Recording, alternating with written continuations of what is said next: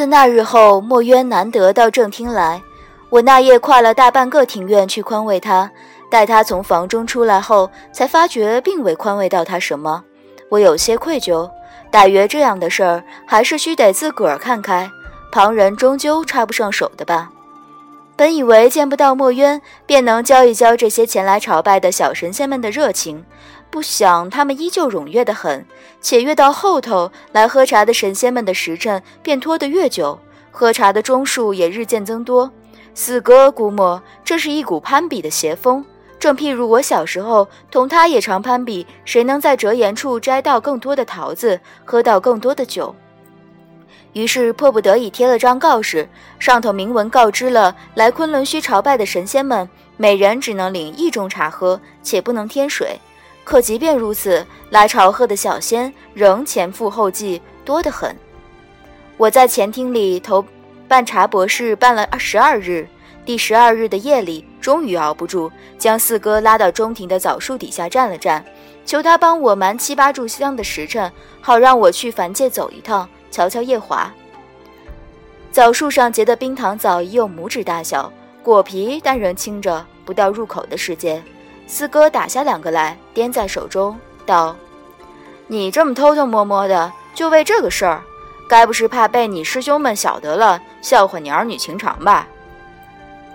他也有看走眼的时候，我这么同我的师兄们全没干系，不过担忧夜华晓得他胞弟在凡事历劫。势必要去瞅一瞅，凡事浊气重，有碍他仙体恢复。四哥会这么想，大约他觉得女儿家面皮都薄些，即便我已上了岁数，亦不能例外。哪晓得我这张脸皮竟比他估量的要厚上许多，辜负了他的信任，我微有汗颜。四哥伸出三根手指头来，道：“若是允你七八炷香，我今夜便无需睡了，顶多允你一炷香。”夜华他不过下个凡事立个结束，没甚大不了的。这你也要跟去瞧上一瞧，粘他粘的忒紧了些。我不动声色地红了红耳根子。今日这功夫下的不是时候，我竟忘了下午他在回廊上同折颜争了两句口角。但能得一炷香的时辰，也令我满足了，遂放开步子往山门走。他将手中掂的两粒枣子投进旁的荷塘，轻飘飘道了句：“若过了一炷香你还不回来，莫怪做哥哥的亲自下来提你。”可见四哥他今日赌折颜的气赌得厉害。昆仑虚星河璀璨，夜色沉沉，凡界却青天白日，碧空万里。我落落在一间学塾的外头，引了行迹，听得书声朗朗飘出来。书向寒宣子，宣子犹贫。书向贺之。我循着朗朗的书声往里瞧，一眼便瞧中了坐在最后头一个眉清目秀的孩子。这孩子的一张脸虽在凡人里头算出众的很了，却显稚嫩，约莫长开了也不及夜华那张中看，但眉眼间冷淡的神色却扳了夜华十成十。书生毕。授课的夫子睁眼瞟了瞟手中的课本，道：“赵哥，你起来与他们解解这段吧。”眉眼冷淡的这个孩子应声而起，我心中一颤。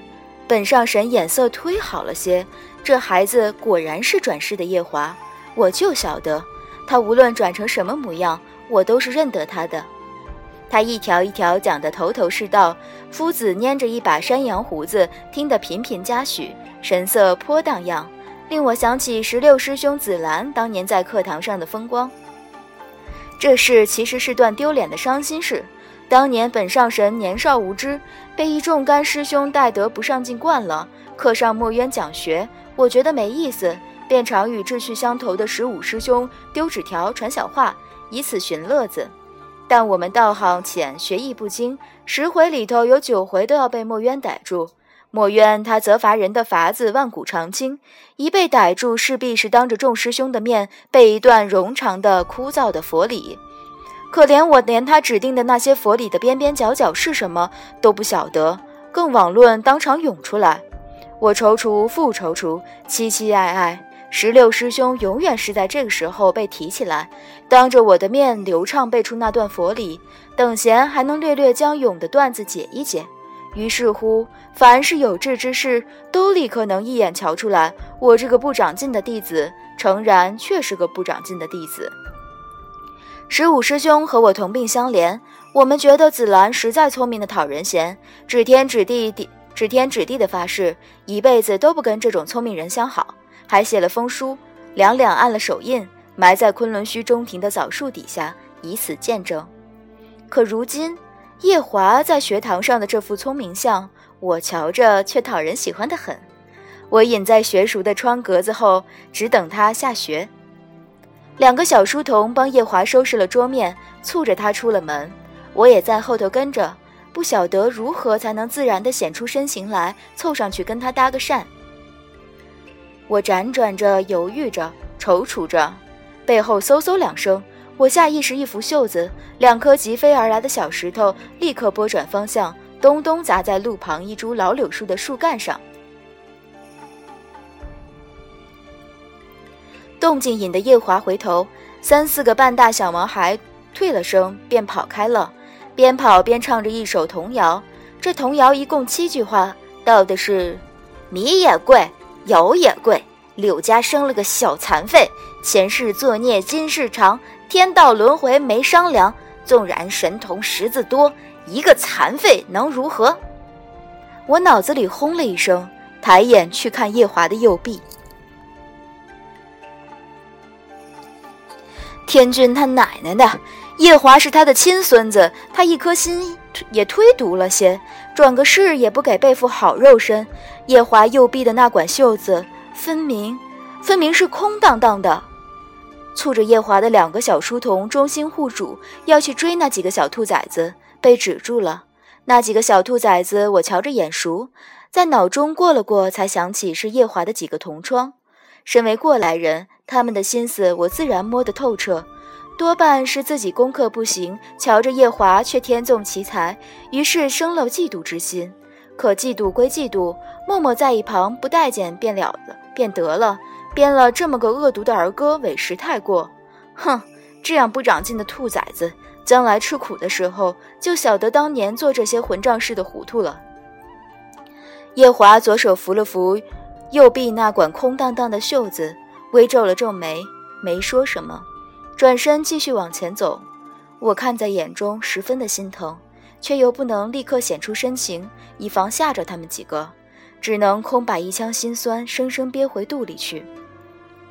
我从黄昏跟到入夜，却总没能找到合宜的时机，在夜华跟前显出真身来。那两个小书童时时的跟着他，跟得我分外火大。夜。夜华，他许时墨客爬上的床，两个小书童宽了他的衣裳，服侍他睡下。熄灯后，立了半盏茶的功夫，终于打着哈欠退下去睡了。我吁出一口气来，解了隐身的诀，坐在夜华的床边，借着窗外的月光，先挨近细细瞧了瞧他，再伸出手来，隔着被子将他推醒。他嗯了一声，翻了个身，半坐起来，朦胧道：“出什么事了？”待看清坐在他跟前的不是他的书童，而是我时，他愣愣，他木愣愣呆望着我，半晌闭上眼睛复躺下去，口中含糊道了句：“原来是在做梦。”我心中哐啷一抖，急匆匆再将他摇起来，在他开口之前，先截住话头，问他：“你认得我？”我心知他必定不认得了。方才那句大约也只是被闹醒了，随口一说，可总还揣着一丝念想，强不过要亲口问一问。他果然道：“不记得。”微皱了皱眉，大约瞌睡气终于散光了，顿了半日，道：“我竟不是在做梦。”我从袖子里掏出颗鹅的鸽蛋大小的夜明珠来，好歹借着点亮光。拉过他的手，蹭了蹭脸，笑道：“你觉得是在梦里头吗？”他一张脸竟渐渐红了。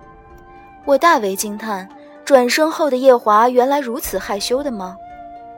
我挨着他坐得更近些，他往后靠了靠，脸又红了红。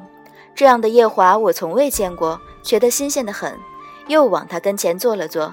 他干脆退到墙角了，明明一张白净的面皮已红透了，面上还强装淡定道：“你是谁？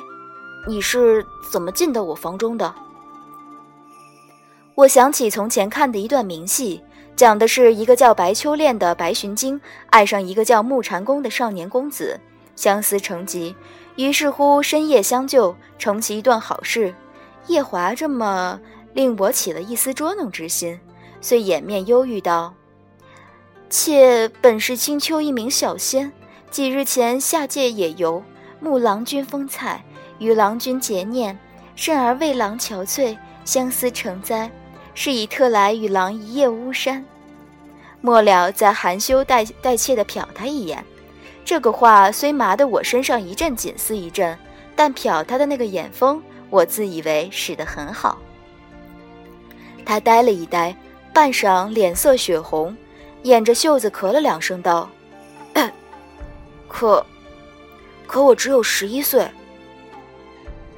一炷香的时辰很快便过了，转世的夜华比他寻常要有趣很多。看来这个凡是柳家教养孩子，比九重天上孤零零坐着的天君教养得法些。我略略放宽了心。我未同他说什么因果前世，他也信了。我确然只是一个于偶然间为他的风采倾倒，动了凡心，种了情根，暗暗思慕他上的小仙。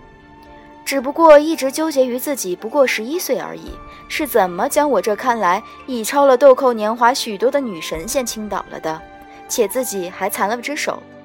于是乎，劝服他的这个过程分外艰辛。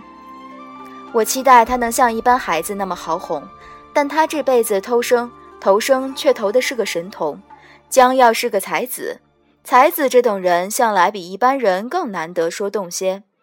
于是我只能指天指地发誓作保，时不时还需得配上些柔弱怅然的眼风，低泣两声。这么一通闹腾，终归使他相信了。临别时，我们彼此换了定情物。我给他的是当初下界帮元贞渡劫时他送的那个珠串。这个珠串能保他平安，我不能常陪着他，他戴上这个珠串也可叫我不那么忧心。他将脖子上套的玉佩取下来，套在我脖子上了。我凑到他耳边，不忘将大事再嘱托一遍：万不能娶旁的女子。得空了，我便多来看你。等你长大了，我就来嫁给你。他红着脸，镇定地点头应了。